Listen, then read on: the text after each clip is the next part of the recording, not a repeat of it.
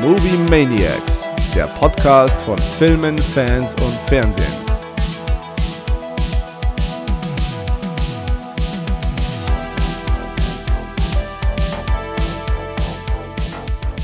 Sie werden ein größeres Boot brauchen. Hi Kero. Mahlzeit. Alles so, gut? das ist das Eröffnungszitat für heute.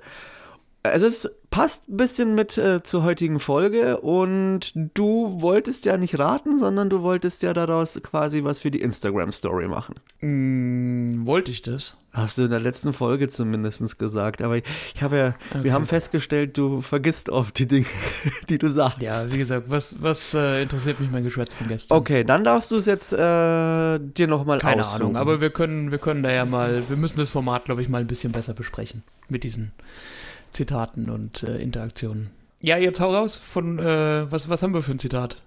Äh, ja, Jaws, natürlich. Der weiße ah, Hai. Ja, ja, okay. Ah, das wirkt sehr planlos, wie wir heute einstarten. Ja, ist richtig. Ja, es war, also war nicht so beabsichtigt, Freunde. Aber okay. ähm, nennen wir es, es ist ähm, gewollte Unprofessionalität. Das, was wir jetzt hier an den Tag legen. Es ist alles genauso geplant. Natürlich ist es das. Yo! Heute wirst du wahrscheinlich wieder ein bisschen Mausklicken hören, aber ich versuche es möglichst zu minimieren. Ja, ja, klick, klick nur vor dich hin. Klick nur vor dich hin. Gut, dann starte ich erstmal noch mit äh, Grüßen. Also zum einen äh, dem Barney, aka äh, Moviethek, der hat uns geschrieben. Dann dem Thomas, Frankie möchte ich heute grüßen und zwar, ich ziehe sie immer noch weiter durch. Von dem habe ich nämlich äh, die Erweiterung für Reise durch Mittelerde bekommen, ähm, die dunkle Pfade-Erweiterung. Und jetzt habe ich auch endlich Gandalf in meinem Besitz. Also ich kann jetzt diesen Mega Dungeon Crawler auch mit Gandalf spielen. Finde ich Kannst voll weiterhin gut. deine, deine Table Tabletop-Sucht frönen. Ganz genau. Und äh, dann ähm, noch ein Special-Gruß äh, bekommt äh, die Carmen von mir. Sehr gut. Grüße gehen raus. Ja, die. Und ich sollte dich fragen, Kero, warum hast du sie vergessen? Ich hab, wo habe ich sie vergessen? Wann habe ich sie vergessen? Äh, als wir uns äh, The Fablemans angeschaut haben. Äh. genau so war es geplant. Das ah, wollte ja. sie, genau das. Keine Ahnung, ich äh, ist ja nicht so, ist ja nicht so, als hätten wir von langer Hand geplant, wann und wie wir den Film schauen. Ja, ich habe hier, hab ich hier auch erklärt, aber sie, sie hat mich darauf hingewiesen, ich soll das genau in diesem Rahmen, so wie jetzt, mit dir machen. Genauso. Ah, okay. Alles klar. Und das nächste Mal bitte wieder Bescheid geben. Ja, ich glaube, wir müssen dann irgendwann, das ist dann das nächste, was wir machen können, dass wir nicht nur posten, wenn wir ins Kino gehen, sondern auch gleich so ein Timetable aufstellen und posten. ja. So, wir sind dann und dann da und da. Am besten äh, mit, mit Echtzeit-Tracking. Ja. So dieser kleine Junge aus Florida, der eine Zeit lang diese Flightmap von Elon Musk Privatflieger gemacht hat. Das fand ich Ah ja, stimmt, da gab's was. Hm. Ist der nicht auch gebannt worden? Ja, die sind da irgendwie dagegen vorgegangen. Ich habe es da nicht mehr näher verfolgt. Ich weiß nur, dass er irgendwie, ich, ich weiß nicht, ob das ein Angebot von Elon Musk war oder ob das die Forderung von dem äh, Typen war, dass er einen Tesla haben wollte. Äh, das weiß ich jetzt nicht. Ich weiß auch nicht mehr, ob er den dann bekommen hat oder wie das Ganze geendet hat, aber ich fand das, ja, ganz witzig. Ja, skurril, sozusagen. Ja, das auch. Gut, dann, ähm, jetzt wäre die Frage wegen, ähm, willst du noch kurz auf die, die Folge von The Last of Us eingehen? wegen der Frage von Barney. Achso, was, was war die Frage genau? Naja, also, äh, was ich gemeint habe mit der äh, Außensicht. genau, es ging so ein bisschen darum, warum du zum einen die Folge ähm, so stark findest oder eine der stärksten Folgen und dass äh, sie eben nicht nur eine Filler-Folge ist, sondern eigentlich auch essentiell ist für so die Perspektive. Also ich muss halt sagen, für, für sich genommen finde ich die Folge einfach wahnsinnig stark, weil sie emotional, dramaturgisch wahnsinnig gut geschrieben ist. Wir haben mit Bill und Frank zwei Figuren aus dem Spiel, die im Spiel selber nicht so einen großen Rahmen bekommen haben, wie es jetzt in der Serie äh, stattgefunden hat. Und fand die Story, die um die beiden herum einfach erzählt wurde, ähm, sehr, sehr gut. Also es war einfach sehr, sehr präzises Writing und hat mir auch einfach gut gefallen. Und was ich damit gemeint habe, dass es halt so ein bisschen eine Analogie zu Joel und Ellie ist, ist einfach, wie die zwei sich kennenlernen, ist ja geprägt von Misstrauen und diesem gegenseitigen sich erstmal kennenlernen müssen, in Anführungsstrichen, wobei Bill ja einfach derjenige ist, der überhaupt kein Interesse hat, irgendjemanden kennenzulernen, sondern sich da quasi in seiner, in seiner äh, Schale da nur verkriechen will, in seiner befestigten Anlage. Und wie sich das Ganze dann einfach entwickelt, also wie im Prinzip halt die zwei Charaktere, die ja unterschiedlicher eigentlich nicht sein könnten, zueinander finden und sich vertrauen lernen und sich lieben lernen. Und ähnlich verhält sich ja im Prinzip bei Joel und Ellie auch, die ja im Endeffekt genauso erstmal einander vertrauen lernen müssen und beide so gebrannte Kinder sind, ob ihrer Vergangenheit und erstmal so ein bisschen aus, ihrer, aus ihrem Schneckenhaus rauskommen müssen. Äh, genau. Und wie gesagt, mir hat einfach nur die, die Folge an sich sehr gut gefallen. Wie gesagt, ich lasse so ein bisschen diesen äh, Vorwurf der Filler-Folge immer nicht so ganz gelten, weil es ist ja nicht so, dass es die Haupthandlung überhaupt nicht weitergetrieben hat, aber es vergrößert einfach so ein bisschen den, diesen dramaturgischen Bogen, in dem sich die gesamte Serie dann einfach bewegt. Und deswegen war das, äh, ja, auf jeden Fall so eine, so eine Highlight-Folge in der ersten Staffel. Ja, sehe ich jetzt. Sehe ich auch ähnlich. Also es ist zum einen, wie du auch schon sagst, so diese Parallelen zwischen diesen, ich nenne es jetzt mal beiden Paaren. Und du, finde ich, also was für mich die Folge rückwirkend, warum ich sie so besonders finde, ich finde, die Folge hat für mich einen emotionalen Weg geebnet, der sich dann in den letzten, also in den anderen Folgen dann weiterspinnt. Weil ich war ja am Anfang relativ skeptisch noch und habe gesagt, ah, das ist mir da, das ist mir zu nah an den Spielen und irgendwie passt es noch nicht so alles. Und auch diese, diese Distanz, die ich noch hatte, die ist einfach mit Folge 3 komplett verschwunden. Und ab da hat mich dann die Serie auch abgeholt. Und das, also du, du, erlebst halt einfach eine, ja, die, die, die Beziehung zwischen zwei Menschen in dieser Apokalypse und wie sie es schaffen, da irgendwie was zu kreieren, was, was Schönes und irgendwie da versuchen zu überleben und das überträgt sich halt so weiter an Ellie und Joel. Und von daher, ich finde sie halt, es hört sich jetzt irgendwie total blöd an, aber ich finde sie fürs emotionale Writing enorm wichtig, weil das einfach mit mir was gemacht hat, was sich dann auf den Rest der Serie äh, ausgewirkt hat. Und das fand ich wirklich hervorragend. Ja, genau, weil es halt einfach wahnsinnig menschelt. Also weil genau. du wirklich die, die, diese Dramen, die sich zwischen den menschlichen Protagonisten entwickelt, in den Vordergrund rückst und eben das Ganze nicht nur zu so einer reinen äh, technischen Zombie-Apokalypse machst, wo, wo einfach ganz klar ist, dass es nur Mensch gegen Infizierte ist, sondern dass die eigentlichen Dramen sich tatsächlich zwischen den, zwischen den Menschen abspielen. Äh, ja. Und ich finde auch, also es war ein paar Mal kamen noch die Vergleiche mit The Walking Dead, aber ich finde es, klar, du hast, hattest auch bei The Walking Dead immer so soziale Konflikte und äh, zwischenmenschliche Konflikte, aber ich finde, die hatten jetzt nie diese Feinfühligkeit wie jetzt zum Beispiel in The Last of Us. Also das heißt für mich schon ein sehr, ein ganz großes Alleinstellungsmerkmal, was du aber auch in, der, in den Spielen schon hattest. Und ja, deswegen, ich weiß nicht, ob wir, ob wir es in der letzten Folge schon auch äh, angeschnitten haben. Es ist auf jeden Fall, sind weitere Staffeln ähm, bestätigt. Es wird, werden wahrscheinlich noch zwei werden, weil Part 2, vielleicht werden es auch mehr, da ist sich äh, Neil Druckmann noch nicht so sicher, wie sie es lösen werden. Das wird sehr interessant, wie sie es machen. Ähm, es kommt jetzt dann noch ein Multiplayer-Spiel raus im The Last of Us-Universum. Und es hieß, eventuell ähm, The Last of Us 3 und wenn es kommt, wird es wohl den Vibe der Serie einfangen. Also Neil Druckmann hat schon gesagt, das, was sie in der Serie gemacht haben, wird dann auch dazu führen, wie es dann in Teil 3 oder Part 3 ähm, sein wird von der Story her. Also ich bin gespannt sehr gespannt. Aber das wird dann ja. vermutlich auch erst für die nächste PlayStation-Generation dann rauskommen. Ja, es ist ja, es ist ja insofern nur folgerichtig, als dass Neil Druckmann mit dem ganzen Franchise ja einfach seit den Spielen auch schon verbunden ist. Also der hat ja auch zu den Zeiten, zu denen Naughty Dog das Spiel rausgebracht hat, daran schon mitgewirkt. Also ist ja nicht so, dass er quasi als komplett externer sich das, den, den Stoff genommen hat und gesagt hat, da mache ich jetzt eine Serie draus, sondern er war ja im Prinzip an der Entwicklung des Spiels oder der Spiele schon mit beteiligt. Also er gehört ja so, also er hat einfach schon den, den, den Stallgeruch. Von daher, klar, also wenn die Serie jetzt entsprechend einschlägt, macht es auch für Naughty Dog nur Sinn,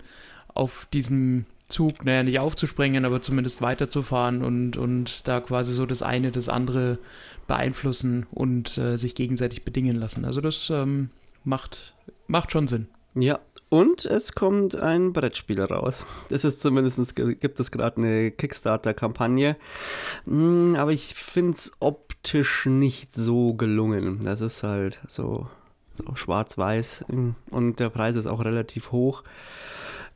Ja, ich, ich weiß es noch nicht. Ich überlege es. Du wirst es dir trotzdem holen. Ich weiß es noch nicht, aber dann musst du dir halt schon wieder die Special ja. Edition kaufen, dass mhm. du dann mhm. noch die Playmate hast und ja, dass du dann du. die Minis bekommst und dann bist du ja schon wieder irgendwie bei 200 Euro. Ja, du wirst es dir trotzdem holen. Ich habe ja. da so ein Gefühl. Könnt, könnte sein. Hm. Könnte sein. Hm. Gut, ansonsten, was gibt's noch? Mittlerweile sind wir auf YouTube vertreten, Freunde. Ähm, wenn ihr Bock habt, könnt ihr gerne da die, die, die Glocke läuten und äh, abonnieren. Die Folgen Abonnieren, kommen immer, Like da lassen, Glocke markieren, genau. Genau. Ihr, ihr wisst, die, die Folgen kommen immer ein bisschen zeitversetzt. Also normalerweise bringen wir ja die Podcast-Folgen immer um 12 raus und die YouTube-Folgen kommen dann immer so gegen 15 Uhr. Da hätte man auch nochmal die direktere Möglichkeit, in Kommunikation zu treten, um wenn man, wenn man gerade hört und sich denkt, hey, ja, auf den Inhalt, da möchte ich gerade eingehen. Genau. Ansonsten das Übliche, ihr kennt es ja, Movie Maniacs auf Podcast, äh, auf Podcast, auf hm, Instagram. Genau. oh Gott. Movie.maniacs-podcast ist der. Genau, Name. da könnt ihr mit uns in Interaktion treten. Ähm, da kann man auch immer kleine Stories von uns anschauen. Und genau. genau. Gakko liest dann immer eure Nachrichten und erzählt mir, was drin stand. Genau, damit es ja nicht untergeht, gell? Genau. Es wäre jetzt auch nicht so, dass ich es mal lies und dann vergessen hätte, dir zu sagen. Aber normalerweise funktioniert es immer ganz gut. So ist das. Genau. Dann wollen wir noch ein bisschen Gossip machen oder machen wir schon die Hauptthemen? Weiß ich nicht. Also ich habe keinen, keinen wirklichen Gossip. Von daher, also wenn du irgendwelche Themen hast, die mhm. uns alle bereichern, dann darfst du jetzt aus der Hüfte schießen. Ja, ja, also ich habe gestern gelesen, dass ähm, für die Darstellung der neuen M in den James Bond-Filmen eine, ähm, eine Comedian-Darstellerin ähm, im, im, engeren Gespräch ist. Ich habe bloß leider den Namen vergessen. Da musste ich jetzt nochmal kurz nachschauen. Ich muss auch ganz ehrlich sagen, ich kenne diese Schauspielerin auch nicht. Aber das würde bedeuten, dass eventuell ähm, das James Bond-Franchise in eine etwas humorvollere Richtung gehen würde. Ah, ähm, Daisy May Cooper heißt die werte Daisy Dame. Daisy May Cooper. Okay. Ich kenne sie leider nicht. Nö, sagt mir jetzt aus dem. Es ist eine Komikerin und ist gerade aktuell das heißeste Gerücht, dass sie die neue M wird. Aber das würde halt dann schon auch bedeuten, es könnte das Franchise ein bisschen in eine andere Richtung lenken. Ja, ja. Lass, lassen wir uns überraschen, würde ich sagen. Ich meine, ähm, viel falsch gemacht haben sie in den letzten, also mit der Besetzung und in allen Daniel Craig Bonds sicher nicht. Und wenn man ja. sich mal die älteren anschaut, so einen leichten Hang zum Klamauk hatte die, hatten die Filme schon immer. Von daher war es ja eigentlich dann sowieso erst dieser Bruch mit Daniel Craig, der dem Ganzen so ein bisschen mehr Gravitas und ein bisschen mehr Ernsthaftigkeit irgendwo eingeflößt ja. hat. Deswegen, ja, das, das kann, kann schon ganz gut funktionieren, ohne ein gravierender Stilbruch zu sein. Ja, fair enough. Terence Hill will einen neuen Film machen. Ui. Hat er in einem Interview mit einer italienischen Zeitung gesagt. Der ist jetzt 84, aber er will diese Erfolgswestern, also vier Fäuste für ein Halleluja und die rechte und die linke Hand des Teufels irgendwo zusammen ähm, werfen und da nochmal so eine, also in diesem, in diesem Universum spielende äh, Fortsetzung quasi machen mit einer pistolenschwingenden Nonne und ähm, ich, ja genau, das, das noch so als äh, Top-News, die sich momentan noch so ein bisschen regen. Ich hoffe, dass es dazu kommt, äh, weil, wie gesagt, der Jüngste ist ja jetzt auch nicht mehr. Ja, du bist ja ein großer Fan dieser Filme, gell? Ja, ich bin halt wie so viele andere auch damit aufgewachsen. Also das äh, war halt irgendwo so ein, so ein steter Begleiter in der Jugend. Ja. Deswegen freut man sich dann natürlich, wenn. Ja, sind halt in Deutschland sind die zwei, also er und äh, Bud Spencer waren halt auch einfach so absolute Kultfiguren. Ich glaube, da gibt es kaum jemanden äh, älter als, was weiß ich, 25, der die nicht kennt und damit nicht irgendwas verbindet. Deswegen, ja, da bin ich gespannt und hoffe, dass das auch tatsächlich was wird. Genau. Ja, ich, ich habe sie zwar gesehen, aber war jetzt nie so der große ähm, Bud Spencer und Terence Hill Fan. Das war halt schon immer ganz okay, aber ich schaue mir ja, die auch genau. zum Beispiel nie an, wenn die im Fernsehen heutzutage noch laufen. G genau, das ist es, ganz okay. Es ist halt äh, sehr seichte Unterhaltung, du wirklich äh, ein, reinsetzt äh, und wenn du mal zehn Minuten davon irgendwie nicht mitbekommst, hast du auch nichts verpasst und äh, freust dich, wenn er das nächste Mal die Kelle rausholt oder Bohnen mit Speck und Zwiebeln macht. Ja. Hast du den Champions-Trailer gesehen? Champions. Mhm, heißt so. Äh, weiß ich jetzt gar nicht. Nee, ich glaube nicht. Also der ist, glaube ich, schon länger draußen, aber gestern ist, bin ich so über den gestolpert. Und zwar ähm, spielt da Woody Harrelson einen ähm, Basketballtrainer der nach äh, einer Entgleisung so aus der NBA rausfliegt und ähm, dann quasi zu Strafarbeit äh, verknackt wird. Und da muss er eine Gruppe von Jugendlichen mit ähm, Disabilities ähm, trainieren, also im Endeffekt Menschen mit einer körperlichen oder kognitiven Beeinträchtigung. Und der Trailer sieht sehr, sehr nach viel gut aus und ich glaube, der könnte richtig cool werden. Ja, okay. Ja, dann schauen wir mal. Normalerweise bin ich ja, was Sportfilme angeht, nicht so. Das ist eher nicht so mein Metier, aber das äh, hat ja einen, da nochmal einen interessanten Catch. Da muss ich mir das im Nachgang nochmal zu Gemüte führen. Ansonsten ist da ja auch irgendein Format geplant mit ihm und seiner Family und äh, Matthew McConaughey.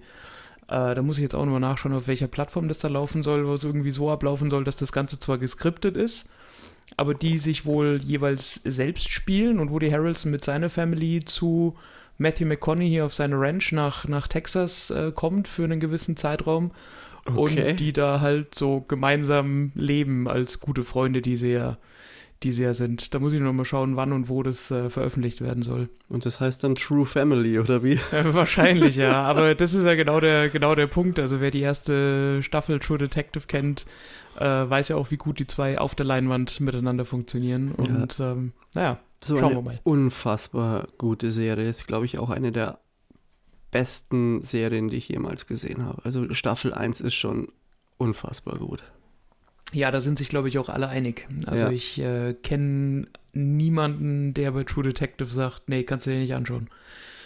Ja, also wer das noch nicht gesehen hat, Freunde, unbedingt nachholen. Ganz große Schauempfehlung. True Detective ist wirklich ein bahnbrechendes Stück Seriengeschichte, würde ich jetzt fast schon sagen. Also das war Apropos schon, kam aus dem Nichts und hat eingeschlagen wie eine Bombe. Hm. Ich wollte gerade sagen, apropos äh, Serien und Seriengeschichte, bist du eigentlich bei Mandalorian up to date? Ich bin bei Folge 3. Okay, das heißt, die vierte hast du noch nicht gesehen? Die habe ich noch nicht gesehen. Okay, dann.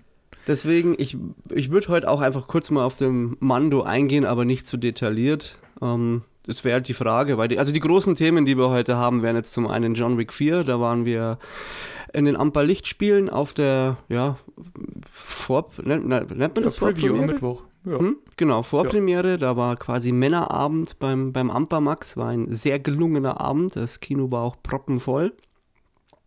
Und dann haben wir noch die Fablemans angesehen. Das wären so heute die Hauptthemen.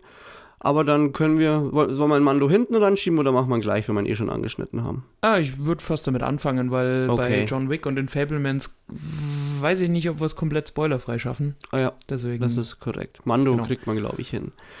Ja, ja ähm, fügt sich nahtlos an Staffel 1 und 2 an. Finde ich, ist halt so, ist so ein bisschen das Feel-Good äh, im, im Star Wars-Universum. Mhm. Ja, ich, äh, ich weiß genau, was du meinst. Also man hat wieder sehr viel Screentime von, von Grogu oder Baby Yoda, was äh, sehr cool ist, was ja auch einfach wirklich so der, der Catch dieser Serie ist.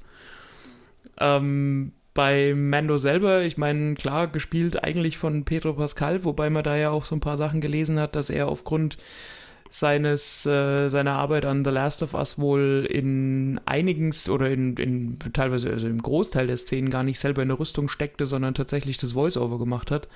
Wo man jetzt auch sagen muss, ja gut, ähm, bei dem Charakter, der in der kompletten Vollplatte mit Helm steckt, äh, spielt es jetzt auch eigentlich keine große Rolle. Ähm, ja, aber ich muss auch sagen, mir hat es bisher ganz gut gefallen. Ich fand gerade die zweite äh, Folge, also The Minds of Mandalore, ziemlich cool, das ja. zu sehen, die Lore, die sie aufgebaut haben. Auch den Planeten selber, wie sie ihn quasi charakterisiert haben, dass halt die Oberfläche da komplett verglast ist äh, nach den Strahlenbomben des Imperiums und ähm, wie er und Bokatan dann eben in die Tiefen vordringen und da dieses, dieses Spinnen, diesen Augenroboter da äh, entdecken. Also äh, das war, glaube ich, so die, die, die Highlight-Folge bisher. Ja, war, war eine sehr starke Folge. Ähm, hatte, wenn man es so nimmt, auch sogar ähm, Tiefgang. Ähm, zu deiner, das, was du da gemeint hast, dass Pedro Pascal da in manchen Szenen fehlt, das war bisher jetzt in jeder Staffel so, dass er hm. teilweise von jemand anders gespielt worden ist. Und in dem Zusammenhang fand ich nämlich ganz interessant, weil ja oft ähm, davon gesprochen wird, dass Pedro Pascal ja so gut spielt, weil man anhand von seiner Körperhaltung und wie er sich bewegt einfach so viel deuten kann und das wäre so herausragendes Schauspiel. Da habe ich mal dazu einen Bericht gelesen, dass ähm, das gar nicht so ist, sondern dadurch, dass ähm, du halt den Mandalorian immer nur in dieser Maske siehst und in seiner Rüstung und im Endeffekt keine Mimik und nichts da ist, neigt der Zuschauer dazu, dann das Ganze zu überinterpretieren. Und wenn du dann in gewissen Momenten dir denkst, das ist das Gefühl, was er eigentlich ausdrücken will, dann projizierst du das eigentlich nur in diese Maske hinein und empfindest das dann als äh, herausragendes Schauspiel. Das ist dann auch für jeden anscheinend auch eine unterschiedliche Wahrnehmung. Das finde ich einen sehr interessanten Effekt. Aber ich weiß leider ja. nicht mehr, wie er heißt. Psychologie ist schon ein, ein spannendes Feld, ja. Wo man ja auch sagen muss, ich meine, äh, er nimmt ja den Kritikern da insofern den Wind aus den Segeln, dass er in The Last of Us ja sehr deutlich zeigt, wie gut er mit. Ja, Mimik das war jetzt auf gar keinen Fall negativ gemeint in dem Bericht. Nein, es ging bloß klar. darum, dass man halt erklären wollte, dass genau da dieser Effekt halt einfach so gut greift. Und ja. dass er bei Ding, äh, The Last of Us, äh, super spielt, das ja, steht außer Frage. Und es ist schön jetzt nach äh, dieser, weil The Last of Us jetzt nicht mehr läuft, dass man jetzt sowas wie den Mando hat, weil das so leichte Kost ist und wir müssen nicht auf Pedro Pascal verzichten. So eine, so eine Ersatzbefriedigung des Methadon für diejenigen, die es wirklich gar nicht ohne ihn aushalten, ja. Ja. Der Daddy, wie man Sehr ihn zurzeit ja in den sozialen Medien nennt. Omnipräsent oh überall. Der macht, glaube ich, gerade echt einen ziemlich steilen Flug hin. Na, schauen wir mal, wo sie noch hintreibt. Genau. Ansonsten ja, also bisher gefällt mir sehr gut. Ähm, ist halt das typische Mando-Feeling, würde ich jetzt mal sagen, das so angelehnt ist so an die, an die ersten Star Wars-Teile, ähm, also Episode 3, 4 und 5. Und äh, Episode 4, 5 und 6 und aber noch eine Spur leichter. Also du hast halt also diese Star Wars Magie, die da halt so so durchschwingt, aber es ist nicht so ernst. Das ist dann eher noch leichter als ähm, in, den, in der Originaltrilogie und es ist halt immer so episodenhaft. Also jede Folge ist halt so eine eigene Geschichte, die halt dann so ein bisschen abge äh, die dann so abgeschlossen ist und dann gibt es halt so ein bisschen noch diese Rahmenüberhandlung, die stattfindet. Das Einzige, was ich ein bisschen verwirrend fand, obwohl die Folge nicht schlecht war, war Folge 3, weil sie halt tonal einfach was komplett anderes behandelt und auch tonal anders inszeniert ist. Ja, die fand ich, also klar, die fällt natürlich deswegen auf, weil wirklich so der, also Mando nur am Anfang und am Ende halt so quasi eine kleine Rolle spielen. Ich fand die vom Timing her aber auch so ein bisschen, die, die hat sich irgendwie gezogen. Also die, diese das ganze, war auch die längste bisher jetzt hat. Die genau, hat ja fast genau. eine Stunde gedauert. Diese ganze Reise da über Coruscant, bis sie da dieses Labor finden und so den Charakter eingeführt haben. Ich finde schön, dass sie sich Zeit für sowas nehmen. Das hat mich jetzt auch nicht genervt. Also ich fand es nicht kacke, aber es äh, fiel schon auf, dass da einfach so die, das, das Timing, das hätte man alles ein bisschen, ein bisschen straffer auch äh, darstellen können. Wäre halt die Frage gewesen, ob man es nicht vielleicht, aber dann hättest du halt einen fortlaufenden Bogen gehabt oder ob man das nicht einfach so als Zwischenszenen einfach, also als Parallelgeschichte laufen lässt. Ja, wäre mit Sicherheit auch eine, eine, ja. eine, Möglichkeit gewesen. Sie haben sich mit Sicherheit bewusst dagegen entschieden, sondern gesagt, sie wollen es wirklich da als eigenen Handlungsblock in die Mitte stellen, was ich auch stilistisch nachvollziehen kann. Es ist jetzt auch nicht so, dass es da komplett deplatziert wirkt. Ähm, wie gesagt, nee, aber man muss erstmal denkt sich so, okay, ja. wo geht jetzt die Reise eigentlich hin? Und ich habe wirklich äh, schon relativ lang gebraucht, bis ich gecheckt habe, worum es jetzt da eigentlich genau geht oder was die jetzt eigentlich wollen. Ja, ja. Aber es ist ja auch so, es sind ja ein paar, die Folge, also sie lässt ja so ein bisschen die, die, die Motivationen der Figuren so ein bisschen ja auch lange Zeit so im Nebel und eigentlich auch bis zum Schluss. Und erst in der letzten Einstellung, das was ja auch so ein kleiner Cliffhanger ist, dann von diesem Story-Part löst sich ja dann eigentlich auch auf. So ist das. Wird es eigentlich dann in Folge 4 wieder aufgegriffen? Äh, nee. Folge 4 geht dann, ist quasi also wenn man das Wort bedienen wollen würde, wäre Folge 4 quasi so eine, so eine Filler-Folge in Anführungsstrichen. Wobei, mh, mm, nee, es ist, ist auch falsch. Also ich, ich will dich hier an der Stelle jetzt halt nicht spoilern, aber Folge 4 geht davon auf jeden Fall wieder komplett weg, ist aber für sich genommen auch eine sehr, sehr gute Episode. Okay, cool, dann freue ich mich. Werde ich wahrscheinlich am Montag anschauen. Okay. Gut, dann springen wir von Star Wars zu Steven Spielberg, der mit so George Lucas befreundet ist. Und dann geht es jetzt um die Fablemans. Yeah. So ja, war ein sehr interessantes Filmerlebnis, muss ich sagen. Ja. Hatte, ich hatte mir leichter vorgestellt. Ich dachte, es ist ein bisschen, ja, so locker flockig, aber war dann doch ein sehr ernster Film teilweise. Also für mich waren es irgendwie drei Filme in einem. Es war für mich zum einen eine, eine Verneigung vor dem Kino, es war Familiendrama und es war eine Coming-of-Age-Geschichte. Und alle drei Sachen herausragend erzählt.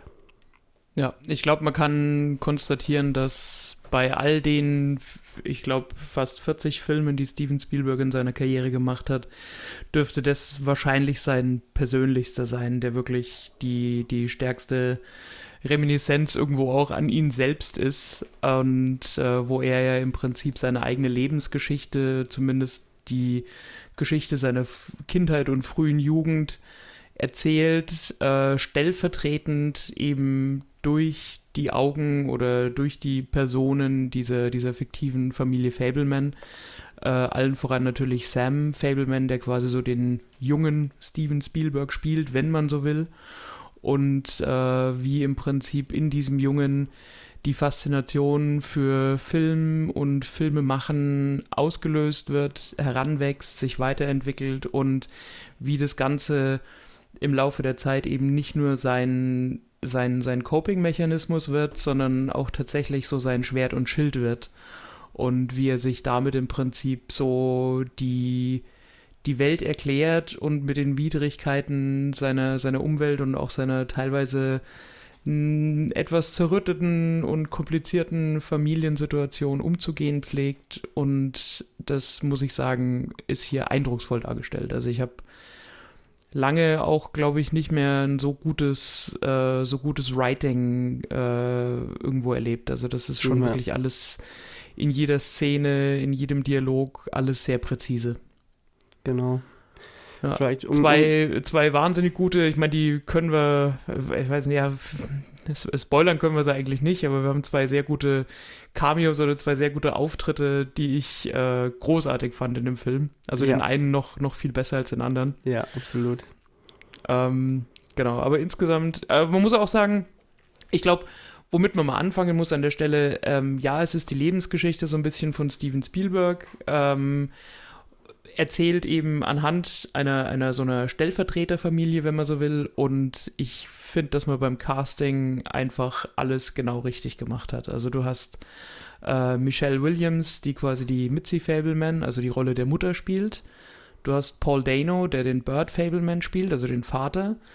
Dann Gabriel LaBelle, den, sag ich mal, Hauptdarsteller, der ja für den Großteil des Films den, den Sam Fableman spielt ähm, der für mich Newcomer war. Also ich habe den vorher noch, noch nirgendwo gesehen. Ähm, seine Sache aber, wie ich finde, großartig gemacht. Äh, wir haben Seth Rogen in einer anderen Rolle, sage ich jetzt mal, als die, die man so von ihm gewöhnt ist. Also er zeigt uns da auch, dass er doch ein sehr breites äh, Repertoire auch bespielen kann, weil er halt einfach mal eine also er hat, er, er ist schon auch wieder so ein bisschen für, für, die, für die Unterhaltung, für den Spaß zuständig, aber schon auch eine, eine ernsthaftere äh, Prägung oder Tönung, die er der Figur eben gibt. Also der spielt den Benny Lowy, der den besten Freund des Vaters, also von Paul Danos Charakter quasi spielt. Und da gibt es dann noch so dieses, äh, diese, naja, sagen wir es mal, Dreiecksbeziehung, die dann auch noch so eine Rolle spielt. Ähm, genau, also Cast muss ich sagen, wirklich on point und für die Aufgabe, die sie da zu schultern hatten, äh, das machen sie großartig. Also da gibt es nichts zu rütteln in meinen Augen. Nee, Cast war wirklich äh, herausragend. Also vor allem halt, äh, wobei alle waren gut, aber natürlich ähm, am meisten heraussticht äh, Michelle Williams einfach mit ihrem Mimenspiel, mit ihrer Bewegung, einfach diese, ja, einfach, die trägt, also die Szenen, die sie hat, die trägt sie einfach unglaublich. Ähm, Paul Dano ist eher so der stillere, würde ich jetzt mal sagen, der eigentlich eher so ein bisschen im Hintergrund agiert, aber halt einfach auch so super funktioniert und so die beiden miteinander, das ist einfach ein so nuanciertes Schauspiel gewesen. Und ich habe dir ja direkt nach dem Film gesagt, es gibt so eine Szene, wo du die totale von beiden Gesichtern hast und beide Gesichter unterschiedliche, äh, unterschiedliche Sachen ausdrücken in dieser einen Szene und du einfach bei beiden das so gut lesen kannst und bei beiden das einfach so authentisch einfach rüberkam. Und das war ja. wirklich fantastisch. Es das ist für mich so die Versinnbildlichung dieses brillanten Schauspiels. Ja, es ist ja auch gerade so die, diese Exzentrik der Mutter, die in diesem ständigen Kampf zwischen Kunst und Wissenschaft gegen diese kühle Rationalität des Vaters irgendwo bestehen muss. Und gerade diese, diese diese Gegenüberstellung dieser beiden Welten, also der Vater eben als relativ erfolgreicher IT-Manager, dann später bei IBM und die Mutter als äh, ja eigentlich ambitionierte Konzertpianistin und äh, Schöngeist und dieses äh, Spannungsverhältnis, das wird, finde ich, wahnsinnig gut, wahnsinnig gut dargestellt und wie sich Gabriel LaBelle, der den, der den Sohn, also Sammy Fableman spielt, da eben in in der Mitte befindet und so wechselweise nach links und nach rechts gezogen und gezerrt wird, das ähm, ist sehr beeindruckend dargestellt. Und wie gesagt, das wird ja auch genau so das sein, was, was Steven Spielberg in seiner Jugend so erlebt hat. Ja. Grob gesagt, für, für euch da draußen, ähm, wenn ihr ähm, Ihr wisst jetzt zwar, es ist die äh, Steven Spielberg ähm, Autobiografie oder Autofiktion, wie man das mittlerweile nennt. Grob gesagt geht es um die Familie Fableman. Und die reist von, äh, also die ursprünglich ist sie in New Jersey äh, angesiedelt und reist dann nach Arizona und äh, reist dann wiederum nach Kalifornien. Und das ist immer, weil der Vater halt neue Arbeitsstellen bekommt. Und das ist so grob die Rahmenhandlung, würde ich jetzt mal sagen. Die, diese, diese Umzüge und in der Zeit ähm, kommt dann der junge Sammy Fableman auch mit der, mit der Kunstform Kino in Berührung und das Ganze wird dann eher durch seine Mutter gefördert. Der Vater ist eher so der, der Analytiker, sehr, sehr nüchtern. Also das fängt auch gleich am Anfang an in dem Film, dass sie sich, ähm, ah, wie heißt er im Deutschen nochmal, den Film, den sie sich anschauen? Die größte Show oder die größte Schau ja, der Welt? The Greatest Show on Earth. Ich, ich, ich weiß gar nicht, wie ja, haben genau. die es übersetzt? Also es gibt ihn übersetzt, die größte Schau der Welt bei ah, uns ah, okay. im Deutschen. Ja. Und im Endeffekt ist es so, dass der, der, der achtjährige ähm, Sam Fableman mit seinen Eltern da ins Kino geht. Und da hat er schon, also er hat halt sehr viel Angst, weil er gehört hat, da ist es dunkel und alle sind da so riesig. Und da merkst du dann gleich, wie beide Eltern ticken. Also der Vater versucht ihm das auf eine sehr rationale und äh, funktionelle Art zu erklären, was da im Kino passiert und warum er keine Angst haben muss. Und seine Mutter versucht ihm auf die emotionale Art zu erklären, dass das ja diese Kinomagie ist und es ist wie Träumen und es ist total schön und Genau, und da werden schon mal so die Weichen gesetzt. Also es ist auch so, dass die, die Mitzi ja eher so die musisch veranlagte ähm, Künstlerin ist und auch äh, Pianistin und hätte früher auch das Zeug dazu gehabt, eine ganz große zu werden, aber aufgrund ähm, von, ich glaube, drei Kinder sind es, ähm, konnte sie dieser Karriere nicht nachgehen und der Vater ähm, ja, ist Ingenieur und äh, da auch ein ziemliches Ass und bekommt dann nacheinander immer bessere Jobangebote, die die Familie natürlich auch immer wieder vor ähm, gewisse Herausforderungen stellen. So würde ich das Ganze mal nennen. Und ja. ja.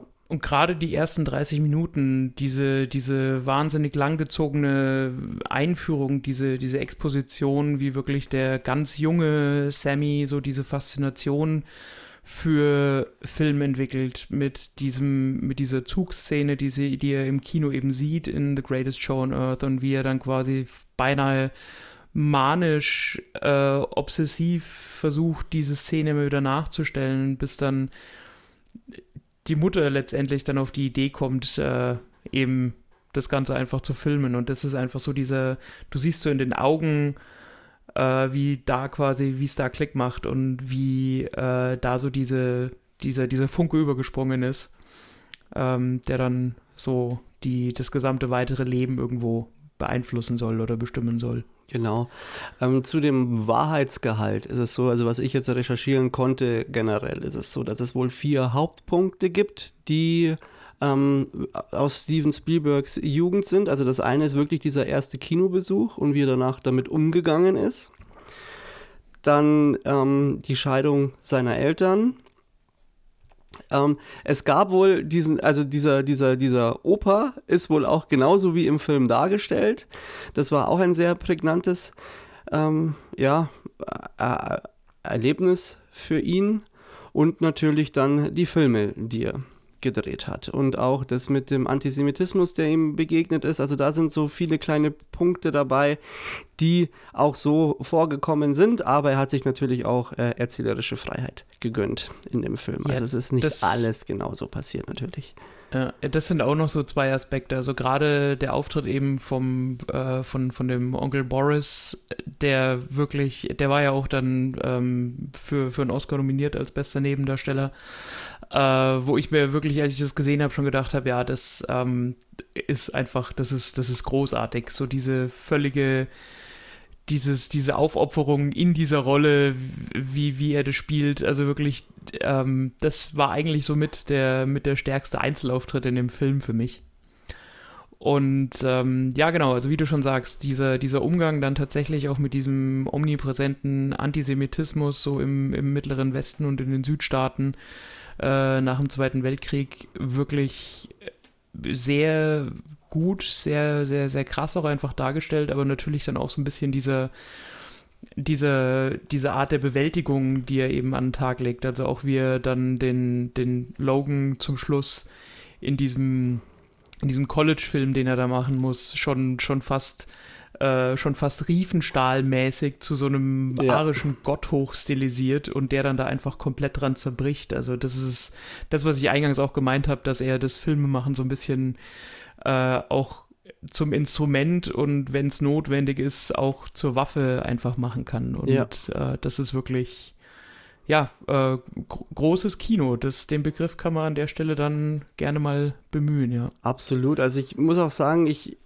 habe es dir ja auch nach dem Kino gleich gesagt. Ich fand, du hast so in so vielen Szenen einfach gemerkt, wie Steven Spielberg einfach Geschichten erzählt von den Einstellungen. Und natürlich muss man auch sagen, dass die ähm, Kameraarbeit von, von Janusz Kaminski auch herausragend ist und der auch oft mit Steven Spielberg zusammengearbeitet hat. Und die wissen einfach, wie sie gewisse Dinge zu erzählen haben. Und mir ist auch nochmal bewusst geworden, wie wie stark eigentlich dieses Mittel ist, wenn du Geschichten erzählst und das, was passiert, aber nicht zwingend auch immer zeigst, sondern im Ausdruck, also im Gesichtsausdruck des Protagonisten geschehen lässt. Und das transportiert einfach immer so viel. Und Steven Spielberg hat in dem Film halt einfach auch so viel damit auch experimentiert, wie die Einstellungen sind, wie die Personen zueinander stehen. Am Esstisch sind, ist die Kamera auch eher so ein bisschen halb distanziert, dann wieder in der Nähe dran. Man hat teilweise sehr ungewöhnliche Filmwinkel auch benutzt. Und auch immer dieses Spiel der Kamera mit der Kamera, wenn der junge ähm, Sam selber Dinge gedreht hat, die er dann ansieht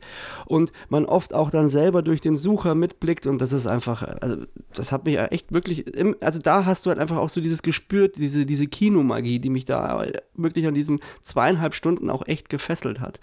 Und ähm, das Schöne ist ja auch, dass er wirklich auch mit diesen ARRI-Kameras gedreht worden ist und mit den Panavision Vintage-Linsen und auch die ARRI Flex mit äh, verwendet worden ist. Aber da siehst du natürlich auch die Szenen dann im Film. Fand ich einfach auch sehr, sehr schön, sehr schöne Detailarbeit. Ja, genau diese Präzision eben. Also, dass er halt wirklich die entsprechenden Geräte aus, äh, aus seiner Jugend dann einsetzen mit der von der Bolex und äh, dem, dem Schneidegerät. Und das ist alles wirklich, äh, wie gesagt, sehr präzise einfach gemacht. Und ähm, auch dieses, wie du schon, wie du schon sagst, äh, wie halt, wenn bestimmte Personen im Fokus der Szene stehen, wie sich dann halt der Kamerawinkel ändert, ob der jetzt von oben, von unten oder auf Augenhöhe filmt. Äh, das ist, wie gesagt, die, die, die Präzision in dem Film ist einfach äh, wahrscheinlich das, was, was am meisten hervorsticht. Und ich meine, was man vielleicht auch sagen muss, also äh, der Film hat dramaturgisch natürlich absolut viel zu bieten, aber er ist irgendwo auch witzig. Also auch die Unterhaltung, dieser sehr feingliedrige Humor, der kommt auch nicht zu kurz und der unterhält auch wirklich gut. Du hast auch teilweise diese absurden Szenen, so diese erste Begegnung mit dem Charakter Monika und äh, wo, wo du wirklich, keine Ahnung, ähm, auch herzhaft lachen kannst. Äh, und das macht, macht schon viel Spaß. Ja. Und auch die, die, die, die allerletzte, so diese allerletzte Szene zum Schluss, ähm, mit, dieser, mit dieser Korrektur dann nochmal, äh, einfach, ja, sehr, sehr gut gemacht. Ja. Sehr, so, sehr gut gemacht. Im Großen und Ganzen kann man auch sagen, es ist von, vom, vom Prinzip her, von der Handlung her, eigentlich auch so wie andere Steven Spielberg-Filme. Also Spielberg erzählt ja oft auch so Familiengeschichten, in denen auch der Vater so ein bisschen distanziert ist und äh, wie wir das zum Beispiel in Unheimliche Begegnung der dritten Art haben, da führt es ja auch zu so einem Auseinanderdriften der Familie oder ganz in großes IT gutes Beispiel ist Hook auch. im Ende, was? Ja, IT ja letztendlich ja, auch. Ja, letztendlich auch, da ist es halt die komplett, ja, ähm, ähm, jetzt, jetzt, jetzt, jetzt habe ich einen Faden verloren. Ja genau, bei Hook, bei Hook, war ich. Bei Hook, finde genau. ich, ist es äh, am einfachsten natürlich auch zum Deuten. Da hast du ja auch diesen distanzierten Vater, der zu seinen Kindern einfach äh, halt viel zu weit weg ist und immer sich nur um seinen Job kümmert. Und das hast du halt hier auch wieder. Bloß, dass quasi dieser fantastische Rahmen fehlt. Wenn man es so nennt, hat jetzt Steven Spielberg seine, seine Geschichte im Endeffekt in eine normale Handlung im Endeffekt eingeführt oder äh, eingebettet. Und wenn man es so nimmt, merkt man auch, dass Steven Spielberg dann auch schon immer einen Teil seiner selbst auch immer in diesen Filmen drin hatte. Und was auch interessant ist, dass diese Idee ähm, des, ähm, der, der Autobiografie wohl schon seit 20 Jahren äh, in ihm umherspukt und das erste Drehbuch hat sogar eine seiner Schwestern geschrieben. Ich meine, dass es die, die Anne war. Und bloß Steven Spielberg wollte das halt damals noch nicht äh, äh, machen und hat auch selber gesagt, für ihn ist es irgendwann ein Mittel, um seine Eltern wieder in sein Leben zu holen, wenn sie mal nicht mehr sind und um ihnen auch eine Ehrdarbietung zu erweisen. Und also das war in den letzten 20 Jahren schon immer wieder auch mal angesprochen worden, das Ganze. Ja. Genau. Ja, ich glaube, jeder, der den Film sieht, schaut sich danach Steven Spielberg-Filme vielleicht, also ich will nicht sagen, dass man sich die dann komplett mit anderen Augen ansieht, aber es äh, erklärt vielleicht so das ein oder andere Motiv aus seinen bisherigen Filmen äh, ein bisschen genauer oder lässt da einfach eine, eine andere Deutung dann nochmal zu. Könnte dir ja dann vielleicht auch Warhorse dann gefallen. Ja, das bezweifle ich. das bezweifle ich. Sehr gut. um, Aber ich gebe dem vielleicht nochmal eine Chance. Chance. Vielleicht gebe ich dem nochmal eine Chance. Was mir dann so im Nachgang noch ähm, gekommen ist, weiß nicht warum, aber ich finde, dass J.J. Äh, Abrams so am nächsten Ding kommt, wie Spielberg inszenieren kann.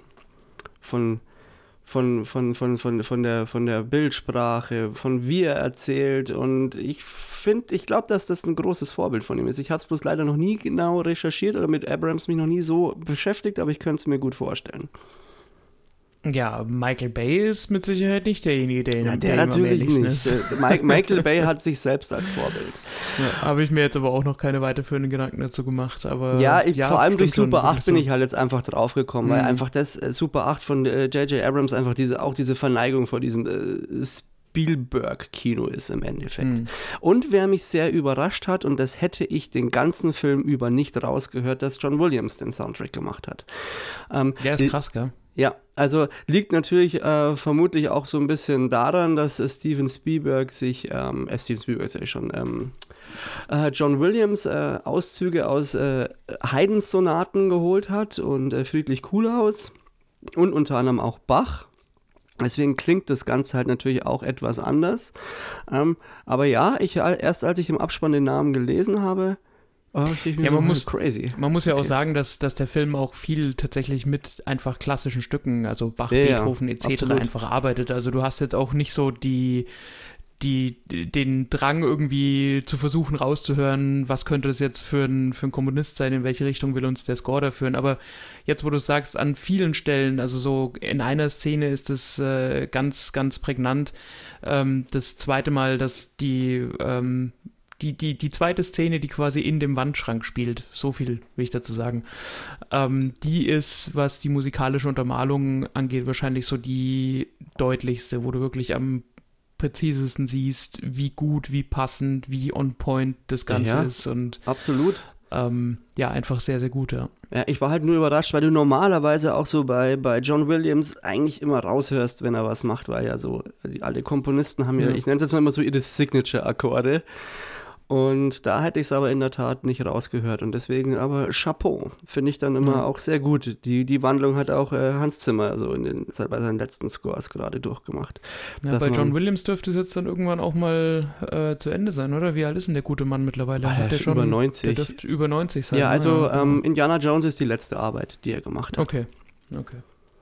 Ja, mhm. schade. Ansonsten, was man auf jeden Fall noch, äh, noch rausstellen muss, ist, ähm, ist die, die Arbeit auch von Paul Dano, der mir wie immer, möchte ich fast sagen, äh, sehr, sehr gut gefallen hat. Es ist so dieses, äh, dieses Micro-Acting in den Szenen, wie er die, die, die Blicke, die er drauf hat, wie er sich immer wieder die Hose so hochzieht, schon so diese, dieses beinahe neurotische Verhalten.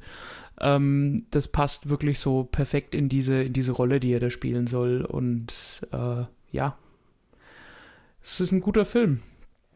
Ist ein guter Film. Also nicht, nicht, nicht Steven Spielbergs bester Film, aber mit Sicherheit sein persönlichster Film. Ähm, was, ja, ja also irgendwo. ich persönlich würde auf, auf inszenatorischer Ebene ihn schon mit äh, unter die Top 3 hieven, würde ich sagen. Ja, das, das mit Sicherheit. Ja. Da da ist er mit Sicherheit. Da kann man ihn gut verorten, ja. Also von mir richtig. würde er auch ähm, viereinhalb von fünf Sternen bekommen. Mhm. Muss aber sagen, ich könnte mir vorstellen, dass nicht alle damit was anfangen können, weil er, also vor allem in der ersten halben Stunde, muss auch ich sagen, fand ich ihn ein bisschen zirgert. Ähm, aber das äh, entwickelt sich dann trotzdem ganz anders. Also es, äh, beziehungsweise er nimmt dann irgendwann irgendwie Fahrt auf und dann, finde ich, äh, zieht er dich da voll in diese ganze Magie mit rein. Ich, also es ist ein klarer Vorteil, glaube ich, wenn du ähm, Cineast bist und dich auch mit, mit Kino gern auseinandersetzt, aber auch als Familiendrama funktioniert er auch. Aber ich könnte mir vorstellen, dass er für manche vielleicht ein bisschen zu langweilig ist. Ja, absolut. Also der Film, das ist kein großer Film, ist es wirklich nicht. Das, äh, der ist auch in den USA kein, kein Riesenhit. Ähm, es, äh, man mutet halt immer so ein bisschen, wenn, wenn Steven Spielberg was, was Neues macht, dann horcht die ganze Welt auf, weil man einfach weiß, was für ein Household Name das ist und äh, dass dann am Ende mit Sicherheit was Gutes dabei rauskommt, was äh, in der Regel dann auch äh, den nicht, nicht so weit von Auszeichnungen, Oscars etc. entfernt ist. Aber es ist in dem Fall halt wirklich nicht so, dass du äh, großes Blockbuster, Unterhaltungs-, Action-Kino hast ähm, was mit Sicherheit allen Beteiligten, auch den Studios, äh, bewusst war. Aber ich glaube, an der Stelle lässt man ihn dann halt einfach machen und seine Story erzählen. Und ich glaube, dass der in Hollywood sowieso Narrenfreiheit hat. Ja. Ähm, deswegen, also kein. Mittlerweile. Kein, ja, genau. Anfangs Äh, war das ja nicht so. Der weiße Hai war ja wirklich eine, eine Zitterpartie für ihn. Ja. Also kein, wird mit Sicherheit kein Kassenschlager. Ähm, muss man am Ende dann mal sehen, wie groß die Resonanz wirklich war. Aber der Film ist so für, der ist eigentlich perfekt so mal für einen Sonntagnachmittag. Ja. Da sich mal bequem ins Kino setzen und sich so einen Film reinziehen. Da ist der, ist der ziemlich gut. Genau, was, was ich vielleicht noch anmerken wollen würde, ist, dass es auch sehr schön ist, wie du siehst, ähm, wie der junge Sam seine Filme macht und wie viel Kreativität er in die Szenen reinsetzt, um gewisse Special Effects zum Beispiel umzusetzen. Und das, das hat auch sehr viel Spaß gemacht. Und da könnte ich mir richtig gut vorstellen, wie ein Steven Spielberg auch bei seinen eigenen Filmen halt dann immer so da sitzt und sich denkt, ja, dann machen wir das so und das könnte man machen. Und du, da wird halt einfach aus, mit sehr wenig Mitteln wird verdammt viel auch rausgeholt. Und das ist schon auch sehr, sehr schön mit anzusehen. Und da sieht man ja auch noch, dass das genau dieser, dieser technische, dieser, ich sag mal, Engineering-Part des Ganzen ist, den der Vater irgendwo noch sehr zu schätzen weiß und wo er ihm auch noch, wo er diese, diese Leidenschaft auch noch teilt. Und äh, das Ganze ändert sich ja dann wirklich erst, als es um diese, um, um die Anschauung wirklich ähm, des, äh, des, des, der Kunst dahinter geht, also des ganzen, des, des Kreativprozesses. Also äh, ja, nein, wie gesagt, guter Film, du hast deine Punkte schon vergeben. Mhm. Ähm, nachdem du der größere Steven Spielberg-Film-Fan oder äh, größere Steven Spielberg-Fan bist, gebe ich ihm vier von fünf. Nicht, weil ich ihn schlechter fand als du, sondern einfach, dass äh, da noch ein, noch, ein, noch ein Unterschied da ist. Ja, damit, das, Ähm, das geht klar, genau. Kero, absolut. Genau. Aber ist der Film bedient so die, die ruhigeren Zwischentöne und äh, schaut euch den gerne an. Genau. Gut, und jetzt von den stillen, leisen Tönen zu Carajo Carajo. John Wick 4. Jetzt, genau, jetzt nähern wir uns der eindringlichen Philosophie des Keanu Reeves und des Jonathan Wick an. Aber war der wirklich ab 18? Der war ab 18, ja, ja. Okay. Also Gott sei Dank, muss ich sagen. Also, ähm, das ist schon. Ja, doch, das, das äh, hat der Film, also das Rating tut dem Film schon auch gut. Also der, der war schon gut aufs Maul, aber ähm, dann war ich dann, äh, ich fand jetzt die Gewaltdarstellung, also sie war jetzt nicht so, ja, das ist jetzt, wie, wie erklärt, sie war nicht so explizit, obwohl sie explizit war. Also sie war halt nicht so blutrünstig, sagen wir es mal so, aber es war halt schon hier, hui, da ging, da ging die Luzi ab. Sag ich dir. Ja, wobei ich das, äh, also, also gerade das, wenn man sagt, das hätte jetzt irgendwie noch viel mehr Blut sein dürfen oder müssen, ähm, das hätte so ein bisschen der Ästhetik des Films geschadet. Ja, ja, absolut. Ähm, ich war bloß überrascht, weil ich echt nicht danach gelesen habe, ab 18, ah, okay, ja gut, aber vielleicht. Man ist halt mittlerweile auch andere Sachen halt im Kino gewohnt. Ja, vor allem, wenn du dich durch drei Stunden, äh, wenn du, wenn du drei Stunden in einem John Wick-Film sitzt, dann stumpfst du da zwangsläufig auch so ein Stück weiter ab. Deswegen, ähm, genau. Ja, Äh, nein, genau. Äh, worum geht's? Also, ähm, John Wick, vierter Teil. Äh, es geht zurück auf eine, ne, ich will es nicht sagen zurück, es geht auch zurück nach New York, aber es geht vor allem auf eine kleine Weltreise auf John Wicks Rachefeldzug, der im Prinzip immer noch von der großen Kammer gejagt oder von der hohen Kammer gejagt wird. Äh, sein Name ist immer noch auf der Todesliste, er ist immer noch exkommuniziert. Und er versucht nach wie vor zum einen zu überleben, zum anderen Rache zu nehmen. Und wir folgen ihm auf einem fabelhaften, opulenten Rachetrip quer durch Europa. Und äh, es ist bunt, es ist aufregend, es ist faszinierend. Ähm, ja, John Wick, so, so wie man sich erwartet. Also ich muss sagen, ich habe so den ganzen Tag irgendwie habe ich mich auf diesen, auf diesen Film so gefreut. Nicht, weil das jetzt der, der, das, das, das größte Meisterwerk und der, der Meilenstein der Filmgeschichte ist, sondern einfach, weil man bei den John Wick-Filmen eine ganz bestimmte Erwartungshaltung hat und sich relativ sicher sein kann, dass die auch erfüllt wird. Ähm, wie wird es denn mich- erst bei Fast 10 mit dir? Dann kannst du ja gar nicht an den Tag in die Arbeit gehen. Ja, muss ich ja frei nehmen. Nee, also das, da muss ich sagen, da habe ich mich äh, auf, auf John Wick tatsächlich mehr gefreut. Das, ähm, der hat dann, hat auch geliefert. Ja, da kann ich mich ja jetzt mal kurz outen. Ich habe nämlich ähm, die John Wick Teile bisher noch nie einen ganz komplett am Stück gesehen. Also ich habe immer mal wieder, ich glaube, ich habe sie schon alle irgendwo mal dann gesehen äh, insgesamt, aber immer mal da eine halbe Stunde, da mal eine halbe Stunde. Und für mich war das dann gestern, äh, gestern sage ich schon, letzte Woche dann auch äh, Premiere sozusagen, ähm, den ersten John Wick komplett am Stück zu sehen. Ja, also ich habe äh, nee, also ich habe alle Teile auf jeden Fall im Kino gesehen, mittlerweile alle auch mehrfach gesehen und ähm, muss ja wirklich sagen, also der erste Teil ist ja von 2013, also wir reden ja jetzt von einem Franchise, das mittlerweile zehn Jahre läuft und in meinen Augen auch so ein bisschen das Hollywood-Action-Kino im, im Alleingang so ein bisschen wiederbelebt hat. Also das, was, was wirklich an, an also was gutes Action-Kino einfach ausmacht und so diese diese, ja, dieses diese, Handgemachte vor allem, also so, dass es irgendwie geerdet realistisch wirkt. Ja. Obwohl es unrealistisch ist. Ich weiß nicht, ob geerdet und realistisch jetzt genau die Begriffe naja, werden, ich bemühen Naja, es, es, ist schwer zu erklären, aber du hattest halt, zum Beispiel, nehmen wir jetzt mal Michael Bay.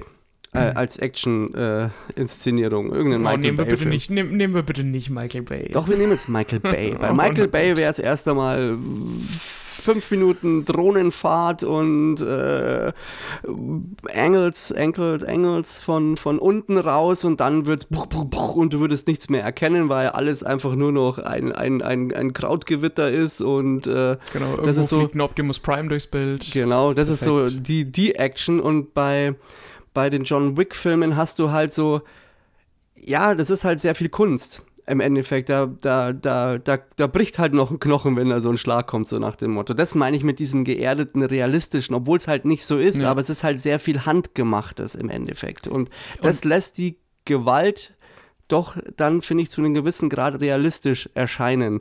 Aber das ist zum Beispiel jetzt in Nobody noch eher so der Fall als in den John Wick-Filmen. In den John Wick-Filmen, finde ich, hat sich das eher so zu so einem Drüber entwickelt. Und so wie ich das äh, mittlerweile weiß, würde das quasi als äh, Gun Fu bezeichnet und kommt ja natürlich, äh, wie, wie, der Name schon sagt, so aus dem asiatischen Bereich. Da gibt es so diese Hong Kong Origins und ein ganz großer Vertreter dieser Inszenierung ist John Hu, äh John Woo und ein großer Schauspieler, und der ist halt Joe Yun Fat. Und äh, bei uns, glaube ich, hat es das erste Mal so Einzug gehalten bei Matrix und bei Equilibrium, dass man halt ja, im also Endeffekt schießt und gleichzeitig äh, kämpft.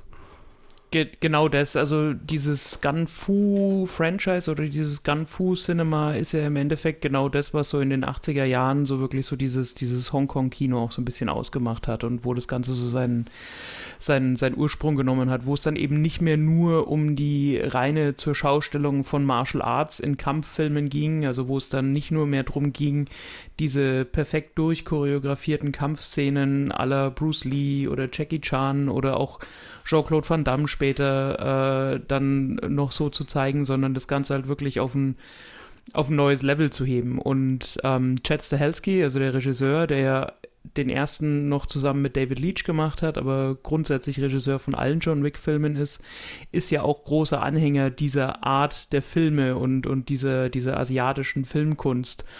Und äh, das merkt man natürlich auch, das merkt man überall. Und für mich, also ich bin ähm, so ein, was, was, was mir wahnsinnig gut gefällt, ist so diese asiatische, japanische Ästhetik, äh, so diese Neo-Noir beleuchtete Neon-Werbung überall bei Nacht und Dunkelheit, wenn sich das so im, auf der, im, im nassen Asphalt noch so spiegelt. Also so diese, diese Ästhetik. Ich glaube, die meisten wissen, was ich damit meine.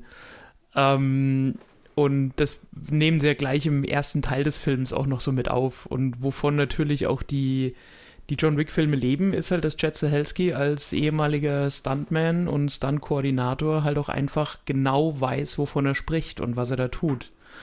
Und ähm, dass man da wirklich sagt, okay, wir haben Ideen für so eine Szene, keine Ahnung, da soll irgendwie eine Treppe eine Rolle spielen oder da soll äh, ein Kreisverkehr eine Rolle spielen und dann wird halt einfach so lange hingearbeitet und hingeprobt und wiederholt, bis wirklich so eine atemberaubende Szene dann, so eine Planszene feststeht, wo nicht hunderttausendmal geschnitten wird, sondern wo einfach das Ganze einmal durchläuft.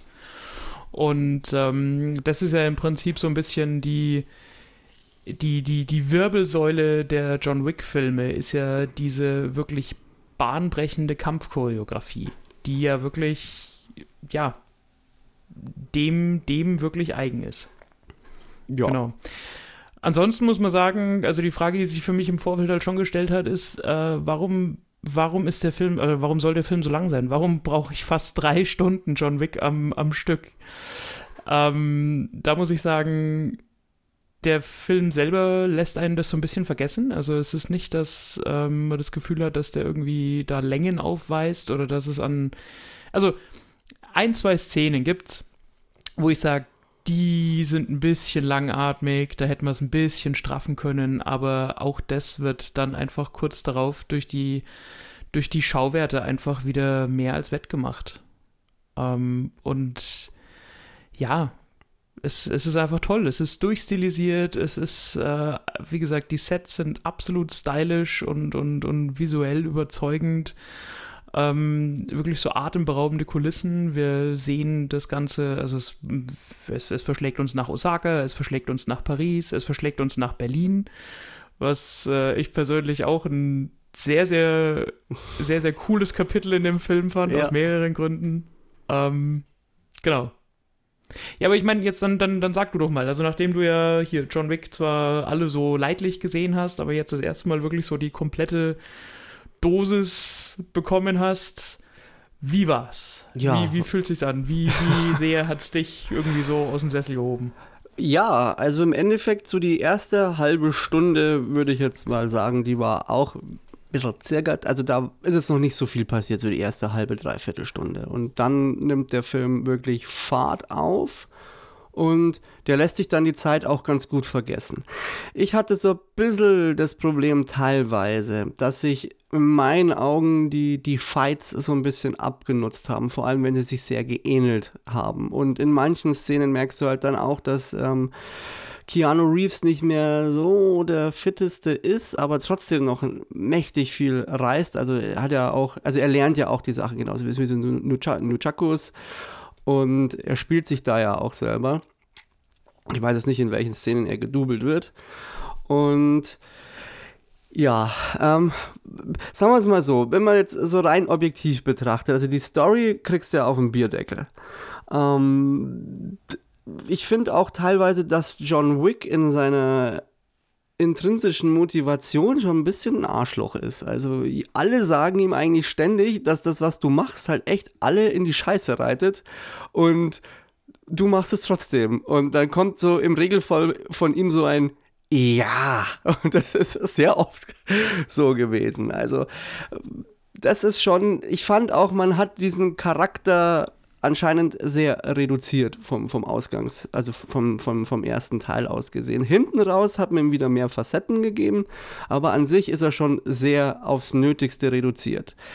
Ähm, ja, und tut es dem Ganzen Abbruch zwingend? Nein. Wenn man sich, ähm, weil man ja von der Action im Endeffekt absolut äh, abgeholt wird. Und es gibt da so, ähm, es gibt auch so einen Fachausdruck, der kommt wieder aus der Psychologie. Ich kann ihn jetzt nicht benennen, aber das ist dieser Effekt, wenn du ins Kino gehst, dass du für eine gewisse Zeit einfach akzeptieren kannst, dass was da auf der äh, Leinwand passiert, dass das jetzt mal einfach so ist, dass das äh, Realität ist, in Anführungsstrichen. Das ja, ist, äh, Suspense of Disbelief. Ja, genau. Und Ja. das musst du bei diesem Film halt schon gut als Voraussetzung haben, würde ich sagen. Ja, natürlich. Das, also klar, das, Ja, das ja, ist ja. der absolute, der Nukleus dessen, wie du so einen Film überhaupt dir angucken oder ansatzweise genießen kannst. Und das ist ja auch das Genau. Gleiche. Ich meine, das gilt ja für, weil du es vorhin schon angesprochen hast, für die Fast and Furious-Reihe genauso. Ja. Also das, äh, du, du musst da reingehen Ja, ja, und aber ich- von vornherein sagen, du kannst akzeptieren, Genau. dass es diese hohe Kammer gibt und immer noch einen drüber gibt und was diese Münzen wert sind und was dieser Ehrenkodex wert ist und Yep. also all das. Alles, aber der Film macht es einem auch einfach, das zu akzeptieren, das muss ich sagen. Ja. Also da holt er dich absolut ab. Wie gesagt, in manchen Szenen, finde ich, hat sich einfach abgenutzt. Da hätte ich ein bisschen mehr Straffung haben wollen, aber es gibt drei, würde ich mal sagen, ich nenne es jetzt mal drei Set-Pieces in dem Film, die wirklich absolute Granate sind. Also zum einen in, in Berlin, was da passiert, ist wirklich ganz hohe Kunst und die Szenen, die du da siehst, ist halt einfach ja, du merkst halt einfach, wie, wie viel Arbeit einfach auch dahinter steckt, weil du diese Sachen, vor allem, die, die, du siehst, dass die halt handgemacht sind und die sind von der Choreografie halt auf so einem hohen Level und da muss halt alles passen. So, dann hast du das äh, quasi im ersten Block. Dann kommst du nach Paris und dann denkst du dir, oh, what the fuck, wer ist denn auf diese Idee gekommen? Und dann, so weit spoiler ich jetzt einfach mal, es gibt halt Kampfszenen zwischen Autos und du denkst dir, oh mein Gott, wie haben die das hinbekommen? Und du siehst aber auch einfach, es ist choreografiert, da ist kein Effekt dabei. Und das ist mega stark. Und das Ganze wird halt dann im letzten Piece nochmal so ein bisschen getoppt. Da ist man von der Inszenierung auch ein bisschen kreativer, würde ich mal sagen. Und du siehst halt an, wie schwierig das Ganze ist, das zu drehen. Da musste man sich aber ein paar, nenne ich mal, sag ich mal, visuelle Effekte dazu holen, dass du dich orientieren konntest. Das war aber, glaube ich, auch die einzige Szene, die dir jetzt nicht so gut gefallen hat, gell? Welche meinst du jetzt genau? Die, ähm, die eine Planszene, die, ähm, ich, sage jetzt mal, Kamera von weiter weg, so umschreibe ich es jetzt mal. Äh,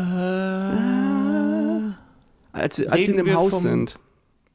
Ach so, nee, doch, das fand ich gut. Ja. Doch, doch. Ja, ja, doch, doch. Das ah, nee, dann war das äh, jemand anders, der gemeint hat, das hat ihm nicht so gut gefallen. Okay. Aber das fand ich. Nee, nee, also das, das fand ich, das, das war tatsächlich sehr, sehr gut gemacht. Und das war ja auch ein wirklich absolut innovativer Shot. Also sowas haben wir ja in den äh, John Wick-Filmen so noch gar nicht gesehen. Nee, also diese, ich muss sagen, ich habe mich ein bisschen an meine Brettspiele erinnert gefühlt, an meine Dungeon Crawler. Ja, ja, genau. Mega geil auf jeden Fall.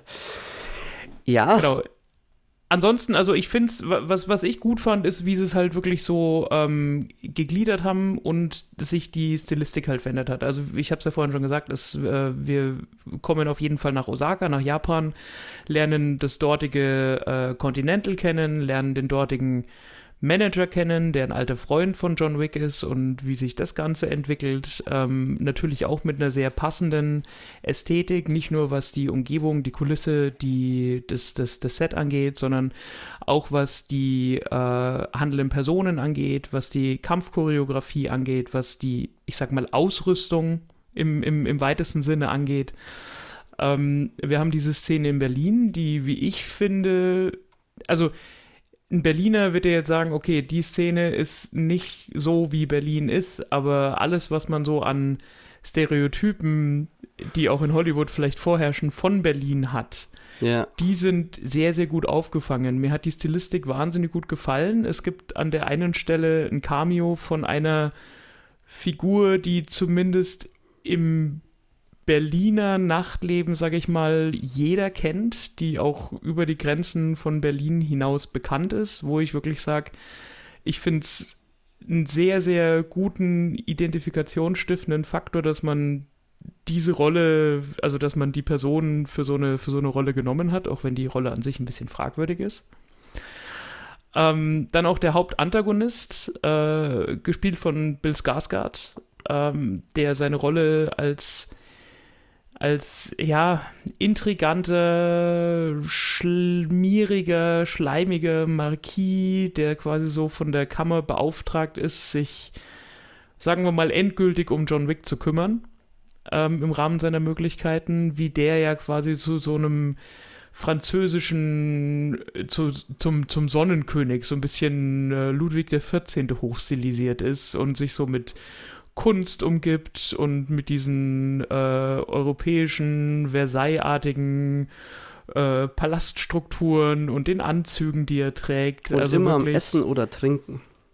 Genau, also wirklich so, so ein, so dieses, es ist halt einfach so dieses Worldbuilding, was bei John das Wick ist, ja, das ist mega. ganz, ganz stark zum Erfolg des Franchises einfach beiträgt. Das ist, es sind die Stunts, es, ist die, es sind die Kampfszenen, es ist aber auch dieses Worldbuilding. Was ist die Hohe Kammer? Ähm, wie funktionieren die Regeln in dieser Welt, die man natürlich nicht hinterfragen darf. Also es ja, bringt ja. nichts, die zu hinterfragen. Man muss sie akzeptieren, wie gesagt. Aber ähm, wie das Ganze angesetzt ist äh, und dass es immer noch mal eine Regel gibt und irgendwie noch mal so ein Code. Ich, ich weiß gar nicht, ob haben die das alle per E-Mail gekriegt oder gibt es irgendwo wie ein Fluch der Karibik dieses Riesenbuch, was, was dann so einer von denen irgendwie verwaltet mhm. ähm, mit diesem Kodex, an den sich jeder halten muss. Ähm, genau, also das, das ist wirklich so der, das, das äh, Brot und Butter des, des John Wick-Universums. Und ähm, ja, wie gesagt, ich, äh, ich finde gut, was sie gemacht haben. Es spielen auch die, auch, auch diese, diese Familien, die halt so eine Rolle spielen. Also John Wick als ehemaliger Angehöriger der Ruska Roma, was ja dann auch im Verlauf der Handlung nochmal eine Rolle spielt. Ähm, der, die, die neue Rolle, die wir so nicht kannten mit dem Tracker, der so ein bisschen die Reminiszenz an den dritten Teil, also an die Rolle von, von äh, Sophia, also von, von Halle Berry ist, die, die Hundetrainerin. Ähm, fand ich, ja, die hätte es jetzt nicht unbedingt gebraucht, aber ist so ein, ja, ein, ein, nettes Gimmick, sag ich jetzt mal, ein gutes Add-on, das halt auch nochmal so ein bisschen so den ein oder anderen Schmunzler irgendwo äh, hervorbringt. Genau. Und ansonsten auch eine, eine, eine, neue Rolle, die wahrscheinlich sehr vielen Freunden und Anhängern der gepflegten Kampffilmunterhaltung ja, so. Eine sehr starke Rolle sogar. Der die Freudentränen in die Augen treiben wird, ist die Rolle von, von Donnie Yen, der den ja. Kane spielt in dem Film. Und ähm, ich würde sagen, neben John Wick die prägnanteste und, und ja eigentlich beste Rolle auch spielt. Ähm, genau, der halt auch so äh, aufgrund seines persönlichen Schicksals in diese ganze Handlung äh, involviert wird, also reingeworfen wird und ähm, auch so seinen ganz eigenen, sehr, sehr prägnanten, sehr aberwitzigen Kampfstil quasi hat. Ja. Und äh, ja, aber sich, sich wirklich sehr, sehr gut einfach einfügt in die, in die Gesamthandlung. Sehr spannend einfach, was sie mit dem gemacht haben. Ja. Ich habe den ja zweimal gesehen bisher, Donnie Yen. Das andere war in äh, Star Wars Rogue One.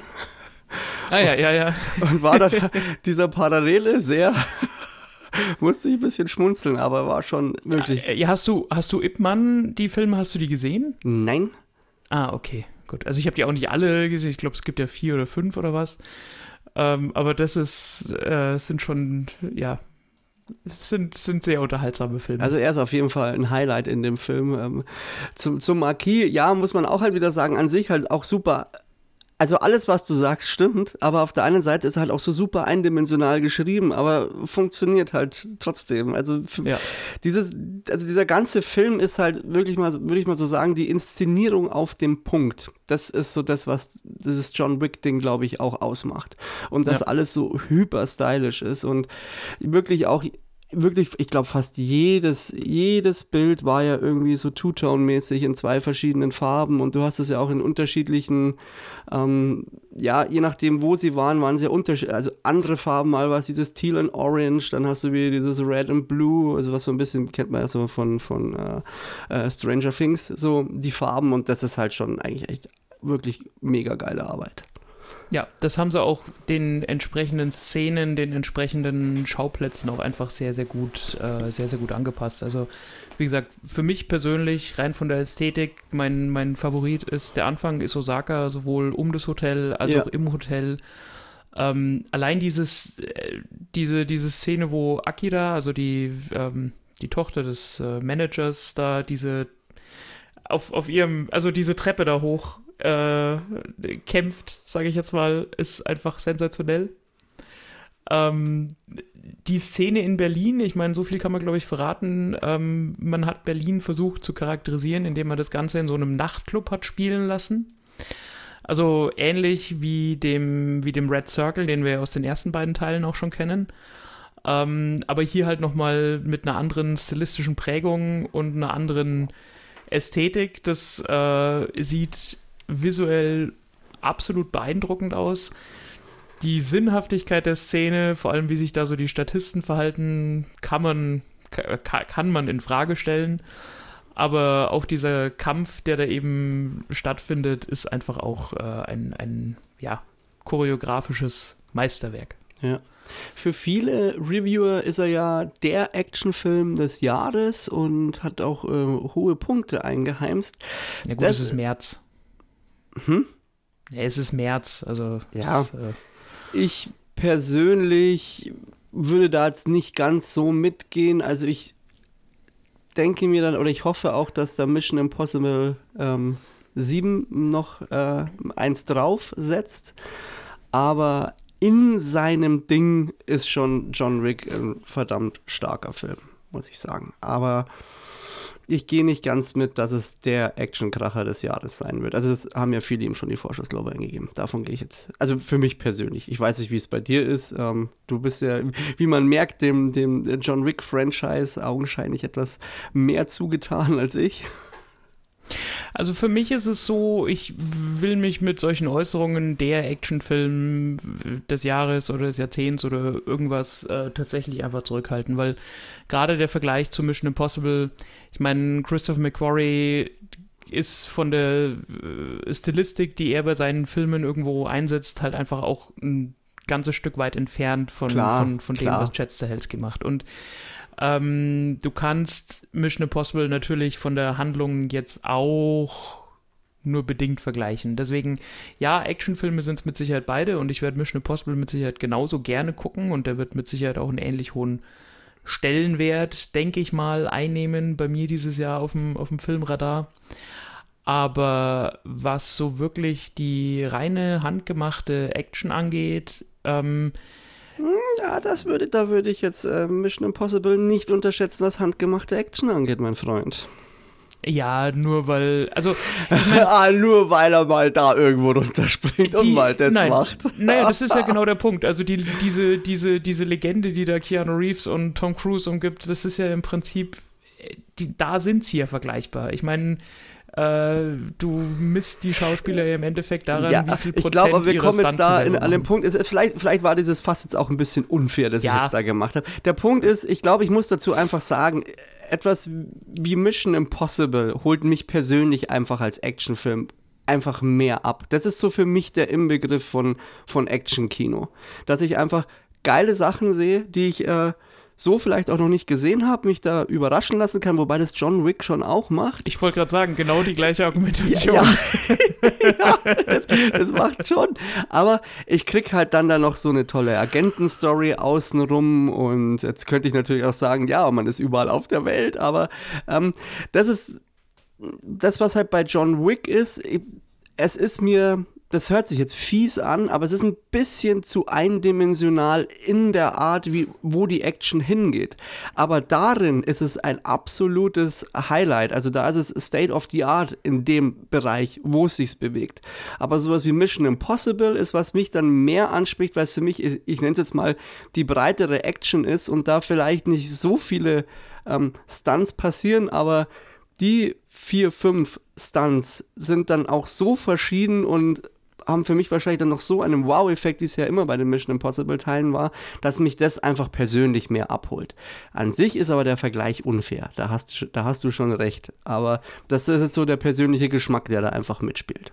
Ja, da, das ist wohl richtig. So, gerade noch mal die Kurve Genau, ich will noch, ähm, ich, ich, ich will noch, ich will noch zwei Punkte machen zu John Wick. Ähm, also das eine, was, äh, also die Kritik, die man dem Film, also die er aushalten muss, ist tatsächlich das sehr eindimensionale Schauspiel. Du hast es ja auch schon äh, angedeutet. Es sind die Dialoge, die im besten Fall irgendwo auch als Kalendersprüche sich irgendwo eignen würden. So, wer sich ans Leben klammert, stirbt. Wer sich an den Tod klammert, wird leben. Denkst du, ja, du hättest genauso viel gesagt, wenn du jetzt einfach nichts gesagt hättest. Und was war noch Und so ein war's Spruch? halt Freundschaft ist nichts wert, wenn, cringe, wenn sie, sie, nur bequem ist. wenn sie nicht unbequem ist. Ne, Wenn sie, wenn sie nur bequem Ach, ist. oder wenn sie nur bequem ist, ja. Ja. Äh, ja, genau. Also äh, auch gerade die zwei Sprüche sind ja auch die, ähm, kommen ja, kommen ja von, von Shimazu, also dem, äh, dem Charakter von Hiroyuki Sanada.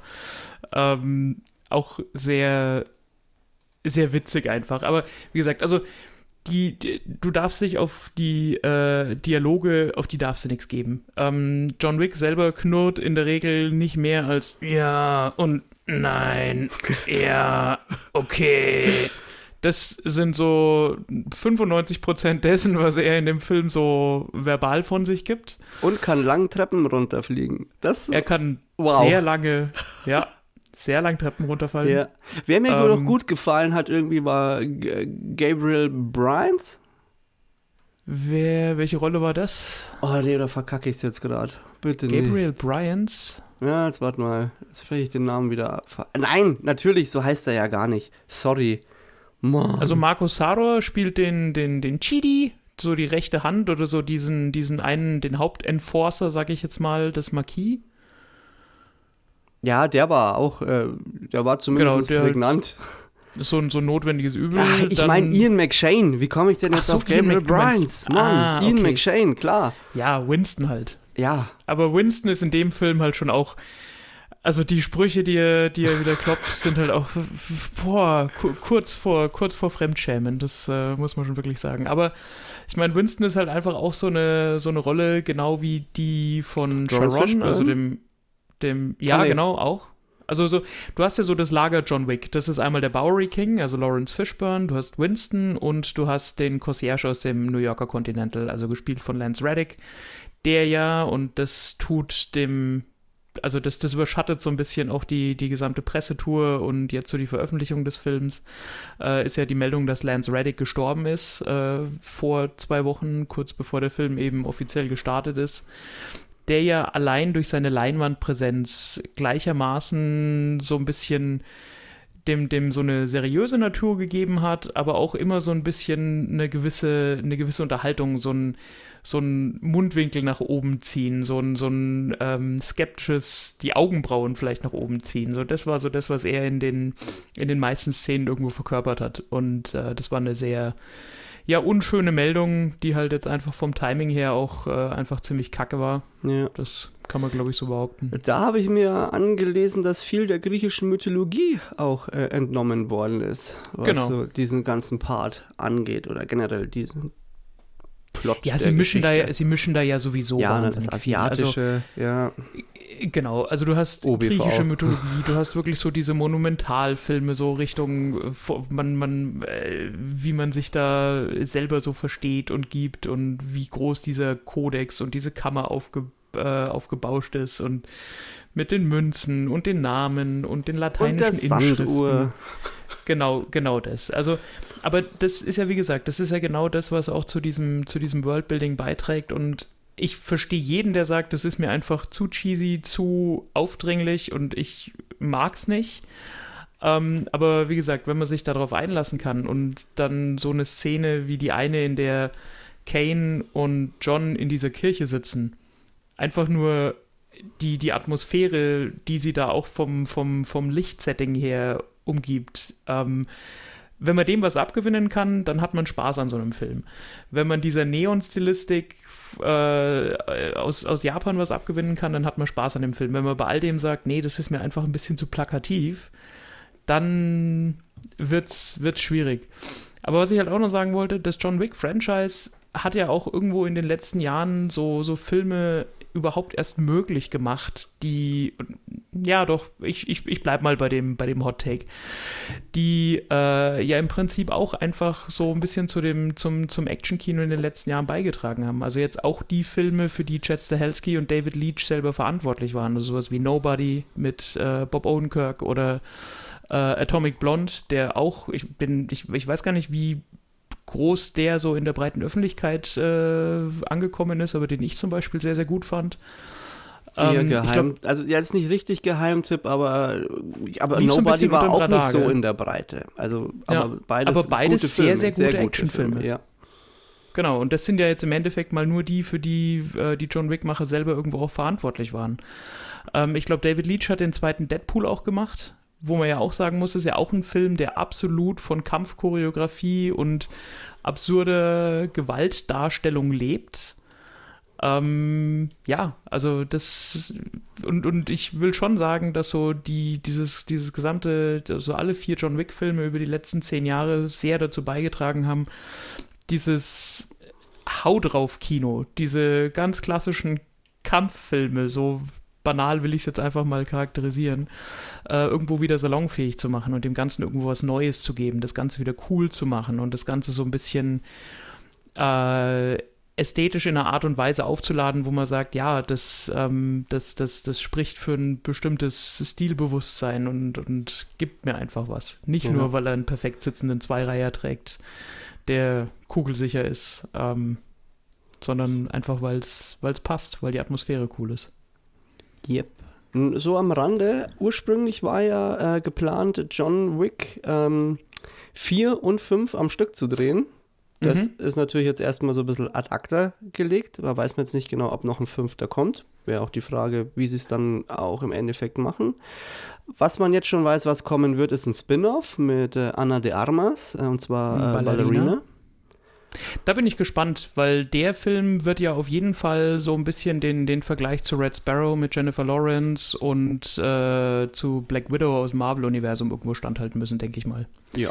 Weil das ist ja so eine, das ist ja genau diese Genese, so diese, man, man setzt es so in der ehemaligen Sowjetunion, Weißrussland, Russland, Ukraine etc. an ähm, hat so diese harten, diesen harten Trim der Ballerina-Schülerin oder der Ballettschülerin, die dann halt quasi in Personalunion auch gleich noch ausgebildete Killerin ist. Und wir sehen diese, Rooney wird die Hauptrolle ja sein, ähm, im, im dritten Teil von John Wick ja auch schon. Also das wird ja, als er die Ruska Roma das erste Mal besucht, auch schon so ein bisschen angedeutet. Da spielen diese Ballerinas ja auch schon mal eine Rolle. Ja. Und genau, eine Serie wird es geben. Ah, okay. Das, äh übers, äh, übers Continental. Ah, stimmt, ähm, genau, da war was, ja. In den, in den 70ern spielen, da wird äh, quasi Colin Woodle den jungen Winston spielen und da wird so ein bisschen die Entstehungsgeschichte des Hotels und ähm, was quasi der Hintergrund dieser, dieser, dieser vogelfreien Plätze, die das Continental auf der Welt ja überall darstellt, äh, erzählt und, und wie es dazu kam und was so der Stellenwert in diesem John Wick-Universum ist. Genau, und ansonsten gibt es ja noch eine Comicserie bei äh, Dynamite Comics oder so. Das muss ich nochmal nachgucken. Mhm.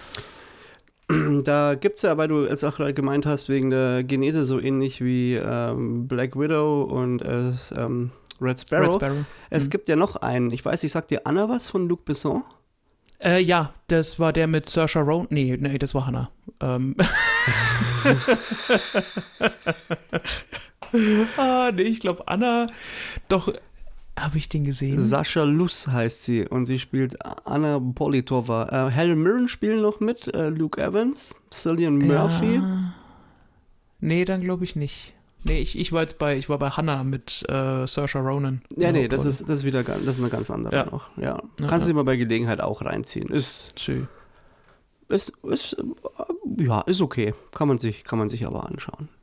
Ja, genau. Also ich, ich, ich finde es gut, dass man, weil wir haben es jetzt im Laufe der Aufnahme, glaube ich, schon fünfmal gesagt, aber das, was halt einfach im Vordergrund steht, ist halt das Worldbuild Worldbuilding bei John Wick und ähm, genau deswegen finde ich es, finde ich persönlich das äh, sehr, sehr gut, dass man gerade dem Hotel, das ja wirklich so ein, so ein Fanal, so ein identifikationsstiftender Faktor ist und äh, so ein bisschen dem Hintergrund von John Wicks eigene äh, Familie, seine eigenen, seines eigenen Hauses so ein bisschen die äh, das, das widmet und ähm, ja, halt einfach so ein bisschen die, die Lore und die, die Mythologie dieses Universums, äh, die das Ganze so umgibt, ein bisschen vorantreibt und ein bisschen äh, besser erklärt. Genau. Was also, man vielleicht noch sagen sollte, falls ihr, äh, oder wenn ihr ihn euch im Kino anseht, wartet bis zum Schluss. Es gibt noch eine Post-Credit-Scene. Wir waren ja die einzigen ja. im Kino, die die gesehen haben. Richtig. Genau. Und genau, ansonsten würde ich mal sagen, kommen wir mal zu einer Punktevergabe. Was, ja. was würdest denn du sagen, Kero? Also für mich ist ähm, nach wie vor der erste John Wick eigentlich so der beste, weil er halt einfach so die Grundsteinlegung hat und weil er halt so emotional irgendwo noch die, die, die größte Tragweite einfach hat. Ähm, und danach sind, rangieren eigentlich die Teile 2 und 4 auf, äh, auf, dem, auf dem gleichen zweiten Platz, sag ich mal. Also ich finde eigentlich nur den dritten Teil der Reihe war für mich so ein bisschen der, der, der, der schwächere.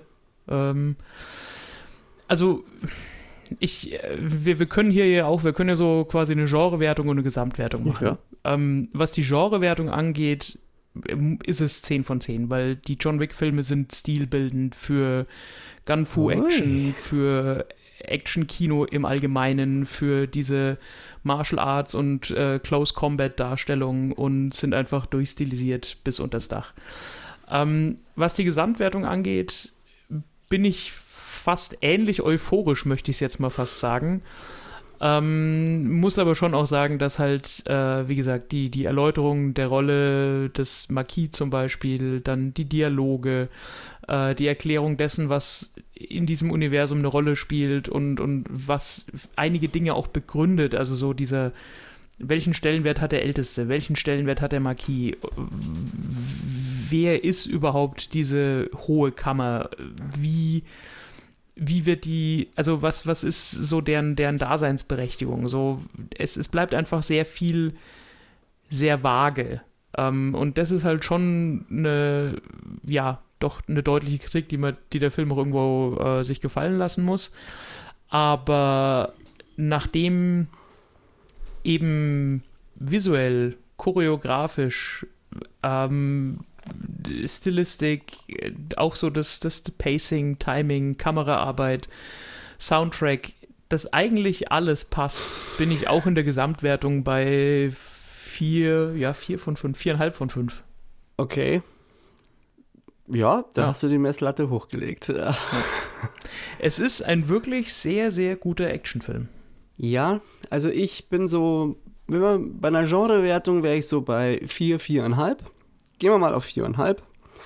Und gesamt will ich auf dreieinhalb gehen. Mhm. Aber ähm, jetzt auch nur, weil das halt jetzt vielleicht nicht ganz mein Geschmack ist. Aber ich kann ähm, definitiv würdigen, was es, äh, was, was es für ein Film ist. Und äh, er hat mir auch Spaß gemacht. So ist es nicht. Ist schon ein geiler Streifen, kann man jetzt nichts sagen. Echt äh, cooler Film. Ähm, aber für mich halt ein bisschen too much an manchen Stellen. Da hätte ihm eine gewisse Straffung hätte ihm gereicht. Äh, ja. Oder gut getan, ja, besser gesagt. Es, es, wie gesagt, es ist schon so, du äh, einen John Wick-Film, den, den musst du einfach von der Leine lassen. Also da kannst du nicht sagen, hier äh, ein bisschen mehr Kontenance und hätte ihm da gut getan und hier vielleicht ein bisschen weniger. Ähm, das funktioniert da nicht. Da, da, da musst du auf die Kacke hauen, bis es spritzt und dann nochmal hinterher und äh, sonst sonst kannst du das alles gleich zur Makulatur erklären. Und wie gesagt, für mich persönlich, also rein, rein subjektiver Eindruck, mir gefällt einfach, mir gefallen die Schauwerte wahnsinnig gut. Ähm, wirklich die, die, die Grafik haben sie für mich da einfach so getroffen, wo ich sage, so ja, das ähm, ist für mich, ist für mich passend. Und da ähm, schaue ich dann gerne über die handwerklichen Fehler bei der Dramaturgie und bei den Dialogen und vielleicht auch beim Screenwriting äh, schaue ich gerne hinweg und lasse mich einfach berieseln, wie Menschen gegeneinander und gegen Autos kämpfen und ja. Das freut genau. mich, dich so, so voller so, Euphorie. So viel zu, zu äh, John Wick vierter Teil.